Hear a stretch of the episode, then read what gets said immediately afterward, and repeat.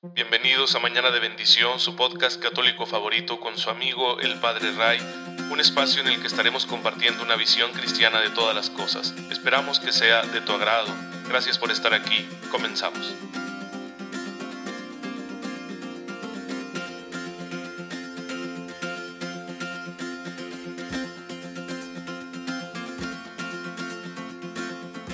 Feliz jueves de Corpus Christi, mis queridos hermanos, bienvenidos a este episodio especial de Mañana de Bendición que quiere darle honor y gloria a Dios por el misterio de la presencia real de Jesucristo nuestro Señor en la Eucaristía. Ya saben lo que dice nuestra fe, que en la Eucaristía Jesús está presente con su cuerpo, su sangre, su alma y su divinidad, es decir, con sus dos naturalezas, la humana y la divina la persona del Verbo encarnado en Jesucristo nuestro Señor está presente en la Eucaristía para que nosotros como fieles podamos recibirlo en comunión y adorarlo con devoción.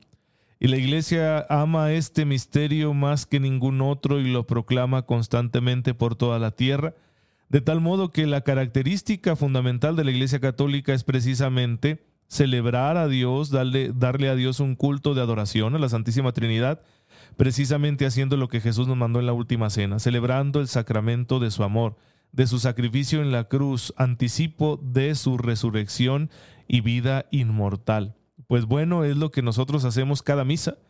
Cada misa es un recordatorio, es un memorial de lo que Jesús hizo por nosotros, pero la presencia de Jesús en la misa no es una presencia meramente afectiva en nuestros corazones, como sucede con los recuerdos ordinarios, sino que es una presencia activa, real, sustancial. Cristo mismo se hace presente en las especies eucarísticas y por eso adoramos a Jesús en la Eucaristía. Pues bueno, fíjense que tiene toda una historia esta fiesta. Claro que siempre la, Eucaristía ha sido una característica esencial de la Iglesia, como lo encontramos en los escritos del Nuevo Testamento, el anticipo mismo ¿no? que Jesús realiza en la última cena, pero también tenemos nosotros lo que nos dejan mm, constancia San Lucas en el libro de los Hechos de los Apóstoles, cuando comenta que era una de las cosas que hacían los primeros cristianos, ¿no? La fracción del pan. Y tenemos también el testimonio de San Pablo en la primera carta a los Corintios, donde habla de hecho de cómo se realiza la Eucaristía, cómo él ha recibido eso y cómo él se lo transmite a otros. Así que es el sacramento que le da vida a la iglesia, que la mantiene unida al Salvador y por eso es tan importante que la Iglesia en el Concilio Vaticano II, 20 siglos después, pues le va a llamar fuente y culmen de la vida cristiana, fuente y culmen de la vida cristiana. Es decir, es el origen de la vida cristiana, pero también es el culmen, es nuestra meta, la comunión de amor que tenemos con Jesucristo nuestro Señor cuando recibimos la comunión sacramental. No hay cosa más especial en el mundo que esa. Y bueno, les digo que la fiesta como tal, la fiesta litúrgica tiene una historia porque el misterio eucarístico ha estado siempre presente en la iglesia, pero la fiesta como tal se va a remontar hasta el siglo XII, gracias a una joven religiosa, Juliana de Monte Cornillón. Esta mujer nació huérfana y fue acogida por caridad en, en un convento donde la educaron. Luego ella misma haría profesión religiosa en ese convento y después sería superiora de ese mismo lugar. Y ella desde siempre, desde antes de su profesión religiosa, le tuvo un gran amor a la Eucaristía. Estaba tan enamorada de ella que quería ver una fiesta que honrara la presencia de Jesús en el Santísimo Sacramento del altar. Así que, y cuando ya era religiosa, habló con su obispo, obispo de Lieja, en lo que hoy es Bélgica, eh, y también llegaría a conocer a un hombre llamado Jacques Pantaleón, que después se convertiría en el Papa Urbano IV, y esto tiene mucho que ver. Porque ante la insistencia de Santa Juliana, el obispo del lugar, el obispo Robert, decidió establecer para su diócesis, la diócesis de Lieja, una fiesta para el Corpus Christi Hizo un sínodo, reunió a sus sacerdotes, platicó con ellos y entonces se acordó una fiesta. Y esto sucedió en el año 1246, ¿sí? todo a instancias de eh, Santa Juliana, porque en todos quedó el gran recuerdo de la insistencia de esta santa. Bien, ya estamos en el siglo XIII. Y después Esta idea se la llevaría también en su corazón Jacques Pantaleón, de manera que cuando fue eh, electo como papa y tomó el nombre de Urbano IV, admirador de esta festividad de su tierra natal, emitió una bula para establecer esta fiesta, la bula Transiturus, del 8 de septiembre del año 1264 en la cual exaltando el amor de nuestro Señor en la Eucaristía, ordenó la celebración anual del Corpus Christi en el jueves siguiente al domingo de la Santísima Trinidad, concediendo al mismo tiempo muchas indulgencias a los fieles por su asistencia a la misa y al oficio, es decir, a lo que hoy llamamos la liturgia de las horas. El oficio fue compuesto para este fin, para esta gran fiesta, nada más y nada menos que por Santo Tomás de Aquino, que tiene uno de los poemas más bellos dedicados al Santísimo Sacramento. Pues bien, así es como queda establecida esta fiesta. Los papas posteriores seguirían recomendándola y exaltándola hasta que se convirtió en una costumbre para toda la Iglesia universal el celebrar la fiesta del Corpus Christi con gran devoción, especialmente añadiendo a la celebración de la Eucaristía las procesiones eucarísticas, las guardias de adoración eucarística. Pues es un gran día para exaltar este misterio, que tiene un origen muy claro, el amor de Jesús. Que Jesús no solo nos revela quién es Dios, no solo nos muestra la Santísima Trinidad, y no solo nos habla del amor que Dios nos tiene y de la cercanía de este amor, ¿no? En el reino, por eso dice Jesús, el reino de Dios ya está cerca. Jesús no solo nos habla de la necesidad de pedir perdón, de arrepentirnos, precisamente por esa cercanía del reino de Dios, sino que además nos enseñó que el, puente, la puerta, la forma como uno accede a la divinidad es el mismo, porque es el Dios encarnado. Por eso se atreve a decir frases tan fuertes como las que recogen los evangelistas, sin mí no pueden hacer nada, recoge San Juan en su evangelio esta frase de Jesús, sin mí no pueden hacer nada. Pues efectivamente necesitamos la comunión con Cristo, pero ¿cómo tener comunión? Con aquel cuya vida terrena pasó hace tanto tiempo, porque terminado su ministerio aquí, después de la muerte y del triunfo de la resurrección, subió al cielo para estar a la derecha del Padre. ¿Cómo puede estar Él presente en medio de nosotros? Bueno, dice, donde dos o tres se reúnan en mi nombre, ahí estoy yo, su presencia espiritual. Pero también nos dejó el sacramento.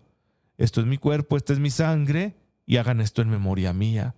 Y recuerden que en la mentalidad bíblica, un memorial no es un simple recordatorio, no es una remembranza. No, un memorial es una celebración que actualiza lo que celebra. Así como los judíos sentían que al celebrar la cena pascual actualizaban aquella gran victoria cuando Dios con brazo poderoso los sacó de la esclavitud de Egipto, así también nosotros cuando celebramos la Eucaristía. Estamos actualizando el sacrificio de Cristo en la cruz y su gloriosa resurrección que forman un solo misterio, mediante el cual Él ha liberado a la humanidad del pecado y nos concede el acceso al Padre y la vida eterna. Así que la Eucaristía nunca será para nosotros un mero recordatorio, sino que será ante todo ese memorial, esa vivencia, ese volver a meternos sacramentalmente en aquel acontecimiento tan grande que es el misterio pascual. Así que la primera verdad que nosotros debemos celebrar en esta fiesta de Corpus Christi es que Jesús está realmente presente en la Eucaristía. Su presencia real, y vamos a decirlo así, sustancial. Quiero recordarles que el Papa Pablo VI dijo que esta teoría teológica de la transubstanciación es lícita para explicar el misterio eucarístico. El misterio eucarístico, igual que el misterio de la Trinidad, no pueden ser agotados con el entendimiento humano, porque son acciones divinas que superan nuestro entendimiento. Sin embargo, como son misterios revelados y son revelados de una forma inteligible, es decir, que nosotros podamos ciertamente entender, aunque no del todo, pues algo de verdadero dice nuestra forma de hablar acerca de estos misterios. ¿Sí? No lo dice todo, pero lo que dice es verdadero. Y una de las formas de hablar teológicamente más claras acerca de este misterio es la doctrina de la transubstanciación, que realmente el pan ya no es pan, el vino ya no es vino, aunque los accidentes permanezcan, según el esquema aristotélico tomista de entender la realidad, porque dentro de este sistema de pensamiento la realidad manifiesta ciertos accidentes, es decir, aspectos exteriores cambiantes, pero también la realidad responde a la sustancia, es decir, a el ser, el ser de las cosas que no cambia, sino que se sostiene. Y eso es lo que cambia en la Eucaristía maravillosamente por la acción del Espíritu Santo. Que ya el pan no es pan porque su sustancia no es pan, sino el cuerpo de Cristo. Ya el vino no es vino porque su sustancia es ahora la sangre de Cristo, aunque los accidentes permanezcan. Y la hostia consagrada siga sabiendo a pan y el vino consagrado siga sabiendo a vino. Porque accidentalmente eso sigue apareciendo, pero ya no la sustancia. ¿sí? Ahora, del mismo modo, no, no creemos nosotros que estemos consumiendo la carne del Señor en el sentido de consumir sus células ¿sí? epiteliales, sus músculos, eh, no, sus nervios, no estamos comiendo un cuerpo humano físico en ese sentido, sino la sustancia de su cuerpo, la esencia de su cuerpo. Es lo que nosotros comemos cuando comemos la Eucaristía porque lo otro sería una, una simple antropofagia y no, nosotros no estamos eh, siendo antropófagos o caníbales. Cuesta entenderlo y algunos dirán, ay, ¿por qué la iglesia se intrinca tanto? Porque así es el Señor. Nos muestra verdades que nos superan para que entendamos que Él sigue siendo Dios. ¿sí? Aunque lo que nos muestra podemos comprenderlo de una manera racional, esta racionalidad nunca será absoluta nunca agotaremos el misterio eucarístico como nunca agotaremos algunos otros de los misterios de la fe. Pues eh, hermanos, por eso nos maravillamos ante la presencia real de Jesucristo en la Eucaristía. Eso es lo primero que hay que destacar cuando celebramos la fiesta del Corpus Christi. Más no es lo único. Viene luego el aspecto convivial. La Eucaristía es un banquete, es una mesa que se sirve para que todos los hijos de Dios se alimenten de aquel que los ha hecho tales somos hijos en el Hijo. Si recordamos el prólogo del Evangelio de San Juan, pues ahí está escrito que a los que lo hemos recibido por la fe, se nos ha concedido ser hijos de Dios. El bautismo, que es el sacramento de la fe, nos hace precisamente hijos de Dios. Entonces somos hijos de Dios gracias a Cristo. Si no fuera por Él, no podríamos ser hijos de Dios. Pero todos somos hijos de Dios, todos los bautizados. Ya he hablado de esto anterior, con anterioridad. Vocacionalmente todos los seres humanos pero de forma ya concreta, solo los bautizados. ¿sí? Todo ser humano tiene vocación a ser hijo de Dios, mas no todo lo es, eh, más no todos lo son efectivamente, porque no todos han sido bautizados. Pero bueno, vamos a concentrarnos en esto. La Eucaristía es banquete para los bautizados, para todos los que hemos nacido de nuevo en Cristo. Nos sentamos a comer a aquel que nos hizo hijos de Dios, para poder seguir viviendo como tales. Necesitamos esa comunión continua con Él. Y como esta comunión en la historia ya no puede ser la de percibir a Jesús con los sentidos de nuestro cuerpo, bueno, lo vamos a hacer con un acto de fe, lo percibimos por la fe, que Él está realmente presente en la Eucaristía. Así que este aspecto convivial de banquete es muy importante porque tiene una dimensión profundamente comunitaria. Es muy tentador convertir nuestra participación en la Eucaristía en un acto meramente individual, privado. Y hay quien así lo hace y la verdad eso es un empobrecimiento grandísimo de la Eucaristía. La Eucaristía es un convivio, es un banquete de fraternidad. Por eso nos sentamos todos a escuchar la palabra de Dios y luego nos acercamos todos a la mesa de Dios pero estamos juntos como hermanos. Por eso la iglesia nos invita a reconocernos como tales antes de comulgar en el rito de la paz. ¿Sí? Que al darle yo la paz a quienes están a mi lado, aunque no los conozca, los reconozco como mis hermanos porque han nacido de nuevo en Cristo y porque vienen a sentarse en la misma mesa, comer el mismo pan. Estamos unidos por el misterio eucarístico de Cristo. Es muy importante tener esto claro. Bien, ese es el segundo aspecto, el aspecto del convivio del banquete, pero no debemos olvidar el aspecto sacrificial. El sacramento eucarístico es sacramento del sacrificio de Cristo. Por lo tanto, es un sacrificio que se ofrece a Dios. Mas ya no es un sacrificio cruento, porque el sacrificio cruento que fue el de Cristo en la cruz sucedió de una vez para siempre. Pero este sacramento hace que el único sacrificio vuelva a estar presente, no como si se repitiera, sino porque su fuerza, su gracia nos alcanza una vez más. Entonces la Eucaristía es un sacrificio incruento, le llamamos sacrificio de alabanza y de reconciliación, pero es un sacrificio. Al unirnos nosotros al sacrificio de Cristo también nos ofrecemos nosotros mismos. Como dice San Pablo en el capítulo 12 de la carta a los romanos, hay que ofrecernos a Dios como hostias santas. Entonces cuando yo vengo a comulgar al Señor, vengo también a ofrecerme junto con Él. Ahora, si es sacramento de su sacrificio, su alcance salvífico se hace presente aunque no comulgue.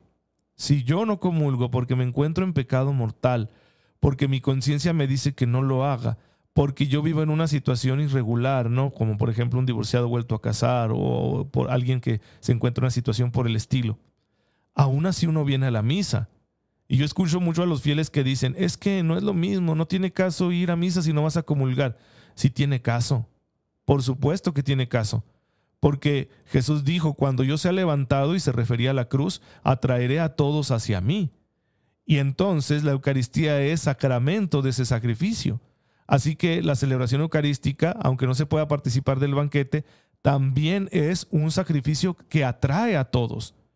De manera que muchas personas que llegan a la Eucaristía y participan en ella, aunque no puedan comulgar, se van sintiendo atraídos y quizá ahí el Señor con su gracia va rompiendo las cadenas, la dureza del corazón para que algún día puedan comulgar sacramentalmente. Por eso la Eucaristía tiene valor aunque tú y yo no comulguemos. Por eso si yo tengo un pecado mortal y es domingo, ¿no? Y fuera de pandemia, ¿sí? en el tiempo que no había pandemia, es domingo, no estoy impedido por una causa justa, mi obligación es ir a la misa, mi obligación como católico es ir a la misa en domingo, y pero como estoy en pecado mortal y no pude confesarme, pues no voy a poder comulgar. No significa que mi participación en la Eucaristía no tenga valor, porque la Eucaristía tiene un valor por sí mismo, aunque nadie comulgue. Entonces, yo me acerco ahí a pedir misericordia y decirle, Señor, concédeme pronto reconciliarme contigo para poder recibirte en santa comunión. Así que es cierto, no es lo mismo participar en la misa sin comulgar, pero no significa que la misa no tenga valor si no comulgo. De manera que si digo, es que como no voy a comulgar, pues mejor no voy a la misa, estoy añadiéndole otro pecado a mi pecado. Estoy añadiendo otro pecado mortal al que ya traigo. No tiene sentido, ¿sí? Al contrario, con humildad y mucho arrepentimiento decir, Señor, no me he podido reconciliar contigo por razones que tú ya conoces, pero yo estoy aquí, quiero adorarte, te necesito, ten misericordia de mí, salva mi alma y dame la gracia para que yo pueda salir de mi situación de pecado y pueda recibirte en santa comunión. Así que bueno, pues esta fiesta de Corpus exalta estos tres, estas tres grandes dimensiones del misterio, la presencia real, la dimensión convivial del banquete y la dimensión eh, sacrificial. Y hay una última, eh, una última dimensión que hay que recordar, la dimensión escatológica. ¿Qué significa? La Eucaristía también es una prenda de la vida futura.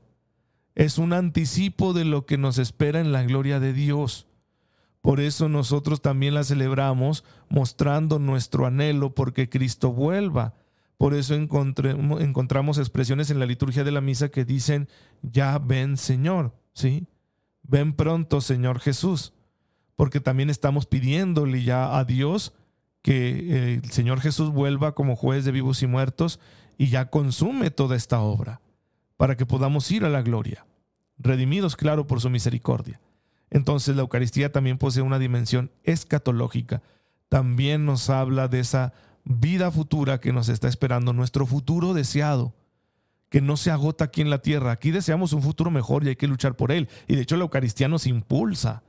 Cuando estamos eh, viviendo nuestra vida eucarística de una forma seria, plena, eh, esa presencia de Jesús en la Eucaristía, cuando yo lo recibo en comunión, me va a impulsar a transformar este mundo, me va a impulsar a no ser indiferente a las necesidades de mis hermanos, me va a mover para que yo actúe con caridad y con esperanza en medio de las circunstancias de este mundo pasajero. Pero mi futuro deseado no se agota aquí, sino que está en la plenitud de la gloria de Dios en el cielo. Porque aquí en la vida terrenal siempre tendremos una felicidad imperfecta. No podemos construir una utopía en este mundo. La gloria es nuestra utopía. Y no es una utopía porque no es irreal. Pues bueno, hay que alcanzarla con la gracia de Dios y por eso también cuando nos alimentamos de Cristo en la Eucaristía, estamos celebrando ese futuro deseado que estamos seguros que alcanzaremos, porque el Señor lo prometió y Él es fiel a sus palabras. Claro, estamos seguros confiando en Él, no confiando en nosotros mismos. Nosotros tenemos que vivir en una constante conversión. No es que digamos, ah, si el cielo ya está ganado, no pasa nada, porque Dios es muy bueno, si Él no, nos va a pasar todo a todos. No, no, no es así. Por eso nunca hay que asumir cuando alguien muere que ya está en el cielo así, con esa facilidad. Hay personas de las que podemos presumir por la vida santa que llevaron y porque fueron auxiliados con los sacramentos y porque hay mucha gente rezando por ellos que están en el cielo, pero por lo general no, no hay que presumir esto, sino hay que decir, bueno, yo voy a orar por esta persona que se murió para que el Señor tenga misericordia de su alma. Y bien, pues eh, esto es lo que hay que decir hoy sobre esta fiesta tan importante, esta solemnidad del cuerpo y la sangre de Cristo. Ojalá que tenga la oportunidad de acudir a misa, sino al menos de ver la transmisión eh, o de participar en un acto de, adoración. Y sé que muchos dirán, híjole, es que quisiéramos más profesiones con el Santísimo y que lo saquen, lo suban a un helicóptero y no sé qué. Sí, hermanos, todo eso es muy bonito, pero lo mejor es poder comulgar en, en la fiesta de Corpus Christi.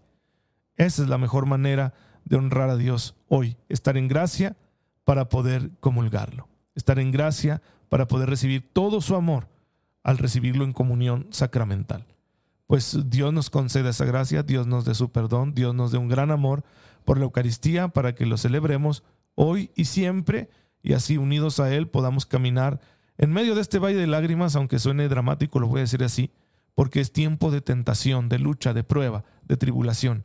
Ya llegará el tiempo de paz y de gloria. Aún no. Mientras tanto, fortalecidos con este alimento, podemos caminar seguros hacia la vida eterna.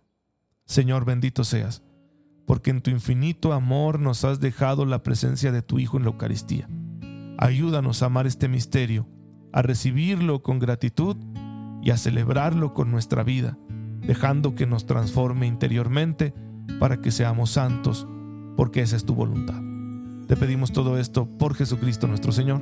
Amén. El Señor esté con ustedes. La bendición de Dios Todopoderoso, Padre, Hijo y Espíritu Santo, descienda sobre ustedes y les acompañe siempre. Muchas gracias hermanos por estar en sintonía con su servidor. Cuídense mucho. Nos vemos mañana, si Dios lo permite.